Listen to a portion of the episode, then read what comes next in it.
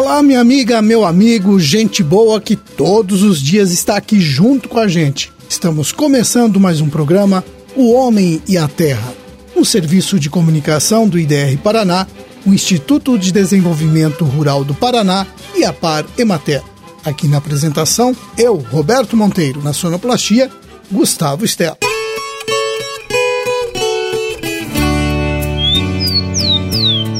Quinta-feira, dia 12 de janeiro de 2023, lua cheia, dia de Santo Arcádio.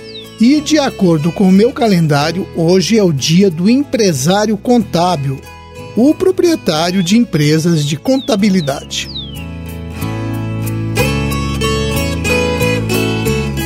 Você tem computador e internet em casa? Então dá para aproveitar essa tecnologia para aprender um pouco mais sobre diversos assuntos.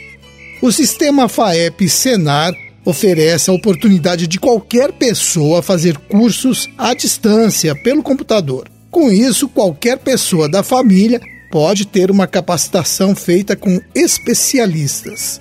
Os interessados podem entrar no site da FAEP, que é o sistemafaep.com.br, vai lá e escolhe Curso Senar Paraná e também clica em Educação à Distância. Clicando ali, você vai encontrar os cursos que estão disponíveis.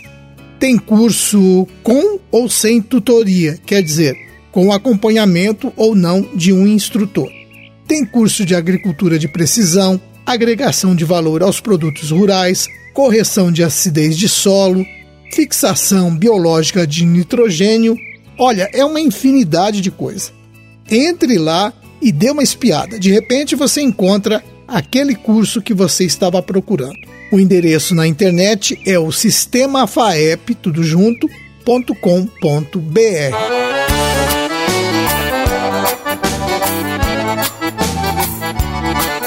Na região da Lapa, muitos produtores lidam com a pecuária leiteira e o confinamento tem sido uma opção muito frequente nas propriedades. Mas tem produtor que fica na dúvida sobre qual sistema de confinamento é mais adequado para o seu caso. Bom, no próximo dia 27, o IDR Paraná vai fazer uma tarde de campo para discutir esse assunto. A Camila Andrade, extensionista da Lapa, me informou que a tarde de campo vai ser na propriedade do Cleverson Caos, na comunidade Mariental, a partir da uma e meia da tarde. O Cleverson adotou o sistema de confinamento conhecido como Compost Barn e ele faz um bom manejo. Então, durante essa visita, o pessoal vai ver como é a rotina dele e todo o trabalho que ele tem para conseguir os melhores resultados com esse confinamento. Quem é da região da Lapa e tiver interesse em participar desta tarde de campo, deve entrar em contato com o escritório do IDR Paraná. O telefone é o 41 3547 8650. Eu vou repetir o telefone: 41 3547 8650.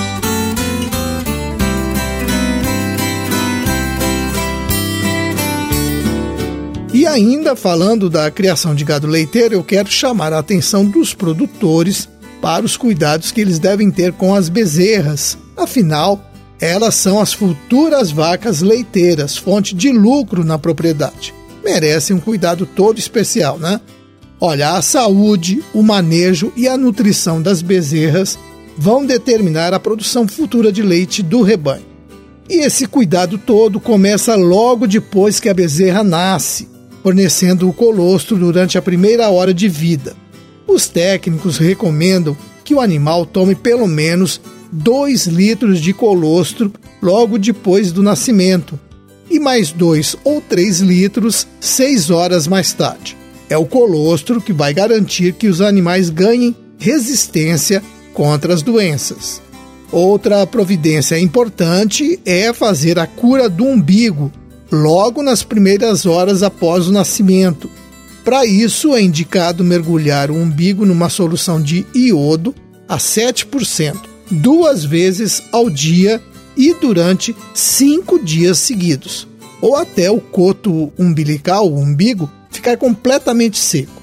E tem que ficar de olho para ver se não tem nenhuma infecção no umbigo. Outra coisa, as bezerras devem ser identificadas logo após o nascimento com brincos numerados. Cada animal tem que ter uma ficha com o dia de nascimento, o peso e as vacinas que já tomou. Essa ficha vai acompanhar a bezerra por toda a sua vida. Para o produtor, facilita o controle sanitário ou, por exemplo, a definição da época de cobertura do animal. Bem, os extensionistas do IDR Paraná estão aí para esclarecer qualquer dúvida que você tenha sobre o manejo das bezerras. É só conversar com o técnico do seu município.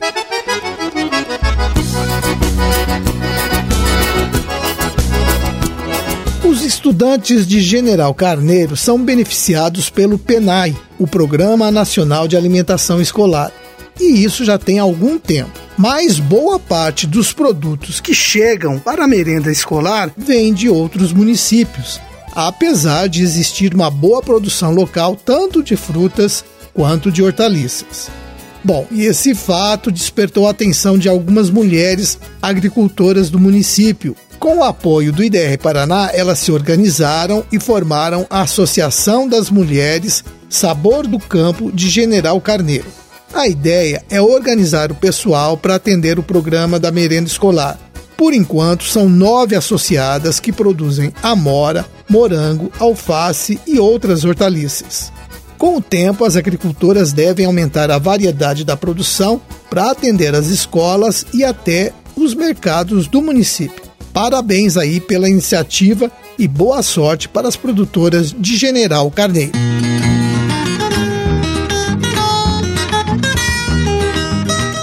Produtores de erva mate não podem descuidar do manejo do erval. Os técnicos recomendam que nesta época seja feita a adubação da safrinha e também a adubação de manutenção. Antes de colocar o adubo, claro, é preciso fazer a análise de solo só assim vai ser possível saber exatamente o que o solo está precisando. Recomenda-se também fazer uma boa roçada no erval para controlar as invasoras. Em alguns ervais, é comum que nessa época ocorra o ataque da ampola na brotação nova. A orientação é aplicar o óleo de nim logo que a praga aparecer, porque depois da ampola fechada não tem uma forma de combate que acabe com a praga. É, na vida tudo tem seu tempo certo e na agricultura também. Em Honório Serpa, 12 famílias que moram em assentamentos e acampamentos estão participando de um treinamento oferecido pelo IDR Paraná sobre a produção orgânica de tomate. Muitas dessas famílias já lidavam com tomate, mas esses produtores resolveram beneficiar a produção numa cooperativa do município, a Codesafa. E a produção orgânica é muito valorizada pelo mercado. Daí a ideia de transformar a produção local de tomate em produção orgânica. A Carla Piaia, do IDR Paraná de Chopinzinho, acompanhou todo esse processo os produtores receberam orientação desde a implantação das áreas, a compra de insumos, de mudas, até o manejo dos plantios. São áreas pequenas de até 50 plantas por família. E durante todo esse processo, os produtores colocaram em prática os princípios da produção orgânica. Agora, no próximo dia 26, vai ter uma tarde de campo para mostrar os resultados desse trabalho. A intenção é mostrar as práticas que deram certo, avaliar o desenvolvimento dos plantios e a produtividade. Essas famílias, segundo a Carla, ainda não têm a certificação de orgânicos, mas tudo se encaminha para que logo eles conquistem esse certificado. Então, nós só temos que desejar boa sorte aos produtores de Honório Serpa que estão apostando na produção orgânica de tomate.